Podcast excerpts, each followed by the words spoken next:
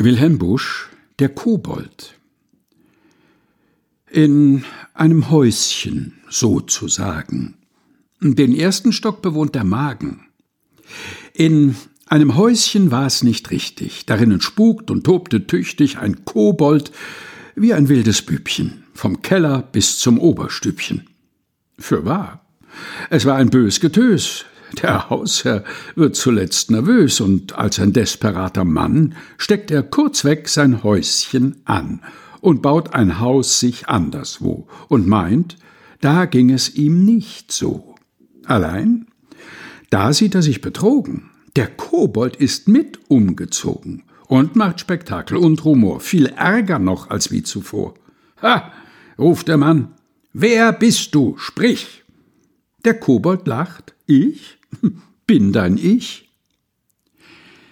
Wilhelm Busch, Der Kobold, gelesen von Helga Heinold.